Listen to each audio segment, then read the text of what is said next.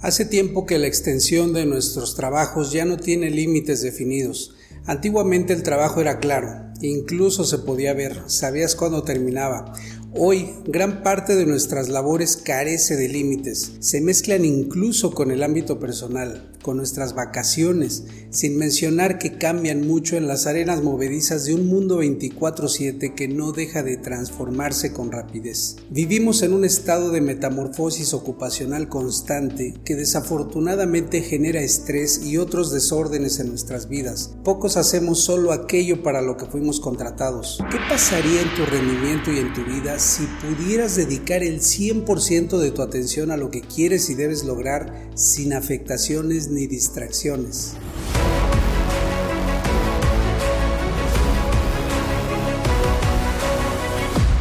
Es común que no terminemos nuestras tareas. Es común que tengamos distracciones que atrapen nuestra atención y nos alejen de lo que realmente debemos lograr. Es también común que nos sintamos agobiados por la nueva y trastocada agenda que tenemos enfrente y que no pudo avanzar ayer porque nos faltó tiempo o nos sobraron tareas, sobre todo las derivadas de encargos que aparecieron de último momento. ¿Cómo salir de ahí? Enfoca tres cosas. 1. Prioriza. Decide anticipadamente los resultados que quieres para que tengas claro cada vez que lo que vas a hacer es lo que debes hacer. Evita estar en todo y concéntrate en lo valioso, en lo que multiplica. Como decía Peter Drucker, no hay nada peor que hacer muy bien algo que no tenía por qué hacerse. Teniendo claro lo que debes lograr, usa el simple código ABC que hace muchos años Stephen Covey propuso. En tu lista de tareas marca con una A las que deben suceder hoy, con una B las que podrían suceder mañana y con una C las que pueden ser después. Poco a poco notarás que estas últimas, si no suceden, no pasa nada y curiosamente son con frecuencia las que tendemos a hacer primero. Enfoca la mayor parte de tu tiempo en las tareas A y procura que sucedan antes del mediodía. Recuerda, tu mente opera mejor por las mañanas. 2. Anota. Escribe tus compromisos y manténlos siempre a la vista. Usa herramientas digitales no solo para que te sea fácil la captura, sino especialmente la consulta. Saca el estatus de tu cabeza. Mantén tu mente despejada para que pueda enfocar lo importante, lo estratégico, lo desafiante, no lo repetitivo.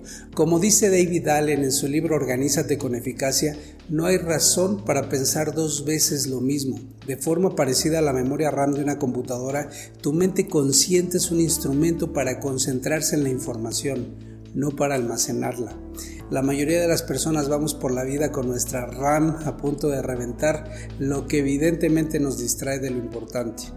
Crea un sistema de organización simple. Hazte de una bandeja de entrada para tener a la vista tus asuntos importantes, una agenda para gestionar tu avance, listas de verificación para mantener en control tus procesos críticos, un espacio de archivo donde almacenes recursos que quieras consultar después, un correo electrónico organizado, un bote de basura grande, físico y digital para que puedas depurar constantemente todo y muy importante, múltiples recordatorios. No solo no debes confiar en la capacidad de tu prodigiosa mente para poner frente a ti tus tareas importantes, debes también auxiliarte de alertas que te recuerden lo que debes hacer. Una cosa es anotar que debes llevar vino a casa, otra muy diferente es que aún estando en la tienda te acuerdes. 3. Sorfea.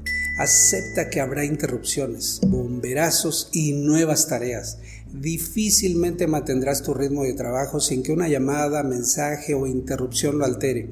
Considera lo normal. No es pensar qué pasará si un imponderable se presenta, sino qué harás cuando inevitablemente lo haga. Considera decir no. Conforme avances en tu carrera debe ser más común. Hay que aprender a decir no más deprisa y para más cosas.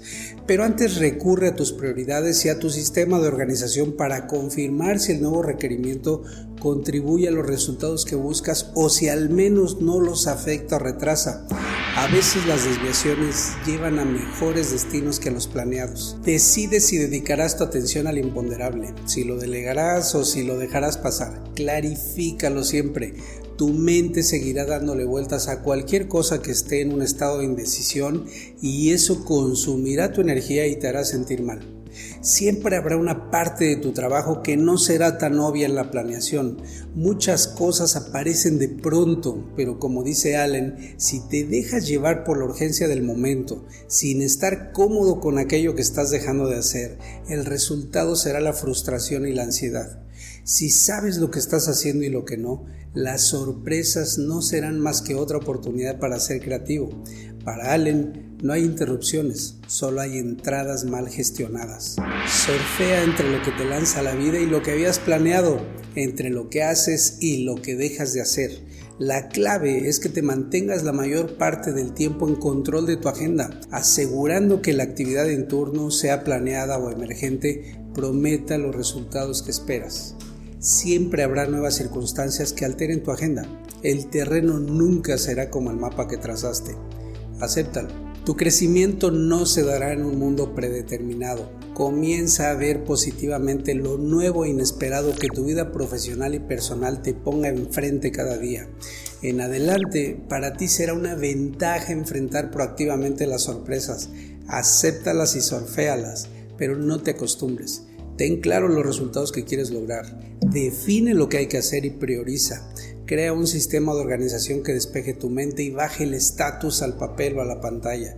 Si tus tareas no están siendo gestionadas en un sistema externo, entonces habitan en tu mente y eso te va a costar y te va a doler. Crea un sistema simple, una mente extendida que se comunique efectivamente con tu yo del futuro y le anticipe lo que hay que hacer que le ayude a surfear las constantes desviaciones y lo mantenga enfocado en lo que importa. Evita la molesta sensación de no estar trabajando en lo que deberías, de no tener tiempo para las actividades esenciales y de estar dejando pasar la oportunidad de hacer algo significativo.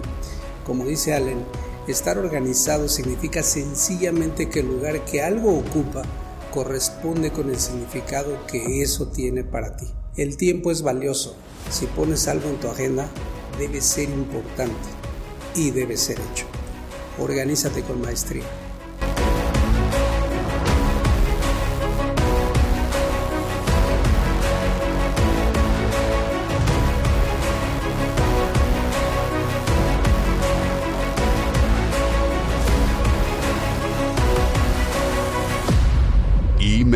Business School.